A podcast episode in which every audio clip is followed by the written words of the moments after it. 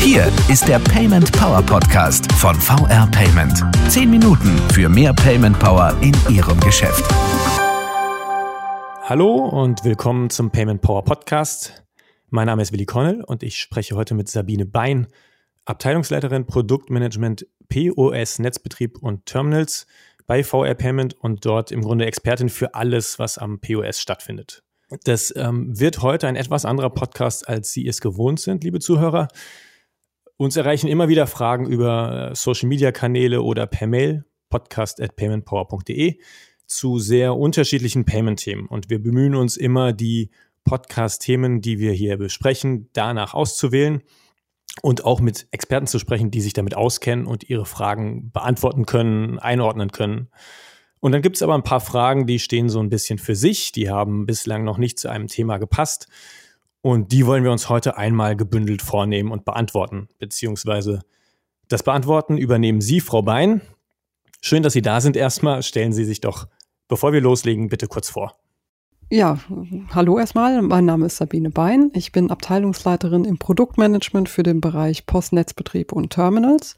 Ich bin jetzt seit gut zweieinhalb Jahren bei der VR Payment. In der Payment-Branche an sich bin ich aber inzwischen ziemlich genau 27 Jahre tätig. Das heißt, ich bringe ein bisschen was an Erfahrung mit, sowohl im Bereich äh, Terminalherstellung, Netzbetrieb, Acquiring als auch Processing. Vielen Dank, Frau Bein. Eine Frage, die immer wieder kommt, Frau Bein. Was ist der Unterschied zwischen Girocard, Debit und Kreditkarte? Wodurch zeichnen sich diese Zahlungsverfahren aus? Grundsätzlich sollte man immer unterscheiden zwischen Debit- und Kreditkarten.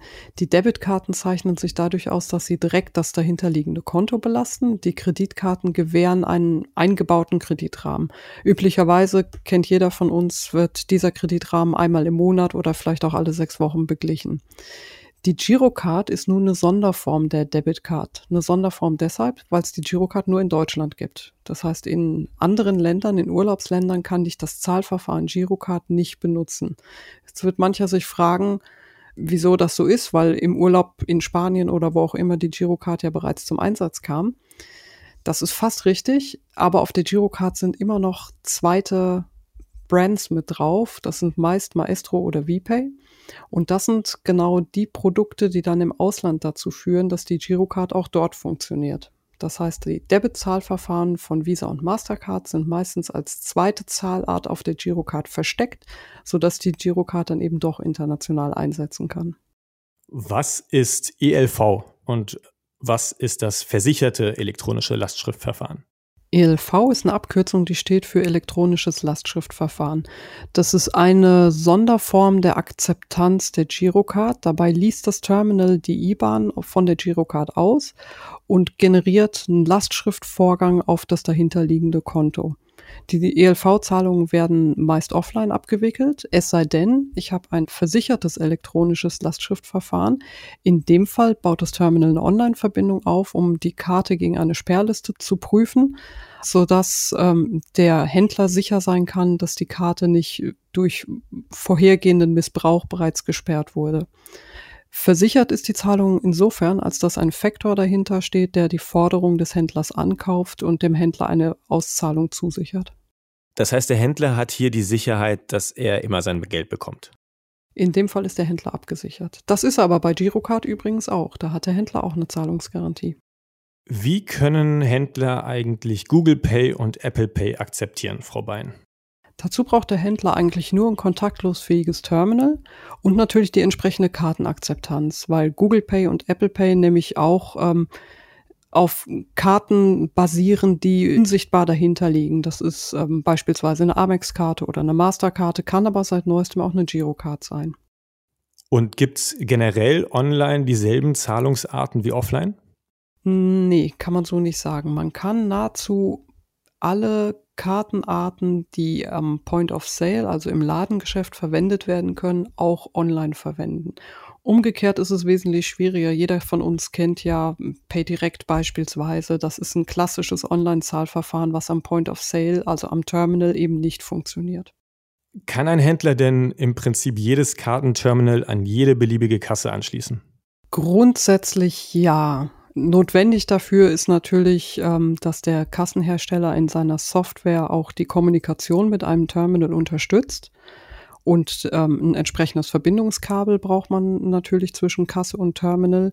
Wir empfehlen jedoch, dass die Kasse und das Terminal einmal bei uns eine Belegabnahme durchlaufen, bei der wir prüfen, ob die Kommunikation zwischen den beiden Geräten einwandfrei funktioniert. Kann denn auch an jedem Warenautomat eine Kartenakzeptanz eingerichtet werden? Hm, das ist ja gerade in der jüngsten Vergangenheit immer wichtiger geworden. Es gehen ja viele Milchbauern beispielsweise dazu über, dass sie äh, Milchtankstellen einrichten. Und weil der Bauer ja nicht den ganzen Tag neben dem Warenautomat stehen kann, hat er sich überlegt, wie er eben das Geld vereinnahmen kann, ohne daneben zu sein. Und dafür bieten sich Zahlungsverkehrsterminals natürlich an. Da gibt's besondere Modelle, die extra für den Einbau in Warenautomaten konzipiert sind. Das heißt, die sind wetterfest, die sind vandalismussicher und unterstützen eben auch vereinfachte Zahlverfahren, zum Beispiel das TOP-Verfahren. Das bedeutet Terminal ohne PIN-Pad und führt dazu, dass Girocard-Zahlungen ohne PIN-Eingabe dort durchgeführt werden können. Für die Verwendung von solchen ähm, Einbauterminals im Warenautomat ist natürlich auch wieder eine, eine Abnahme mit uns notwendig, bei der wir prüfen, ob das Terminal und der Warenautomat einander richtig verstehen und die Transaktionen bei uns auch richtig ankommen. Aber dabei gibt es keine Größenvorgaben oder ähnliches zu beachten, oder? Also grundsätzlich kann jeder Warenautomat mit Payment ausgestattet werden. Jeder, der Platz hat, um so ein Terminal einzubauen.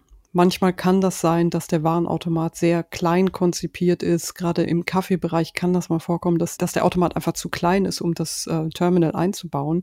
Das sind aber eher die Ausnahmefälle. Die meisten Hersteller wissen inzwischen, dass bargeldlose Zahlverfahren insbesondere am Warenautomat immer wichtiger werden und sehen den Platz von vornherein schon vor. Wie kann ein Händler sein Terminal reinigen? Was muss er machen? Ganz einfach. Er nimmt sich ein Tuch, feuchtet es an, wirklich nur nebelfeucht, nicht durchweichen, keine scharfen Reinigungsmittel verwenden und dann mit diesem feuchten Tuch über das Terminal fahren, äh, Verschmutzungen lösen, trocknen lassen, fertig. Dafür ist es auch gar nicht äh, notwendig, ein bestimmtes Tuch oder ein bestimmtes Reinigungsmittel vorzuhalten. Jedes fusselfreie Haushaltstuch kann da verwendet werden. Einmal andersrum gefragt, gibt es etwas, was ein Händler nicht tun sollte bei der Reinigung? Flüssigkeiten über das Terminal schütten. Also alles, was richtig nass ist und in das Terminal eindringen kann, äh, trägt auch dazu bei, dass das Terminal kaputt geht. Äh, also scharfe Reiniger oder Reiniger auf Alkoholbasis, die in das Terminal fließen können, sind definitiv nicht geeignet. Wirklich nur ein feuchtes Tuch, sodass kein, kein Nässefilm auf dem Terminal zurückbleibt. Frau Bein, wie funktioniert ein Terminal-Update? Ja, ein Terminal wird ja von uns ausgeliefert mit einer bestimmten Terminal-Software, aber von Zeit zu Zeit gibt es neue Regularien oder neue Gesetzgebungen, die wir natürlich einhalten müssen. Und in dem Fall muss die Software im Terminal ausgetauscht werden. Dazu haben wir einen, ähm, einen Server installiert, mit dem das Terminal Kontakt aufnehmen kann. Wir würden dem Terminal dazu in einer bestimmten Nachricht äh, Datum und Uhrzeit mitteilen, und zu dieser Uhrzeit würde das Terminal sich bei dem Server melden und die neue Software anfragen. Das passiert vollautomatisch. Wir machen das gerne nachts, wenn der Händler eben das Terminal nicht benötigt. Voraussetzung ist natürlich, dass das Terminal nachts nicht ausgeschaltet wird. Werden Terminals nachts immer angelassen oder im Normalfall ausgeschaltet? Normalerweise laufen die durchgehend. Vielen Dank, Frau Bein, für den wilden Ritt durch die Welt des Payments und gerne. Ja, Ihre Antworten auf die sehr vielfältigen Fragen. Danke an all diejenigen, die die Fragen gestellt haben. Und danke auch an alle, die uns heute zugehört haben. Und wenn Sie, liebe Zuhörer, jetzt noch Fragen haben, die unbeantwortet geblieben sind, die sich ähm, jetzt vielleicht beim Podcast hören neu gestellt haben oder oh, wenn Sie ganz neue Payment-Themen haben, mit denen wir uns hier im Podcast beschäftigen sollten, dann schreiben Sie uns die jederzeit gerne, gerne per Twitter unter dem Hashtag PaymentPower oder direkt per Mail an podcast.paymentpower.de.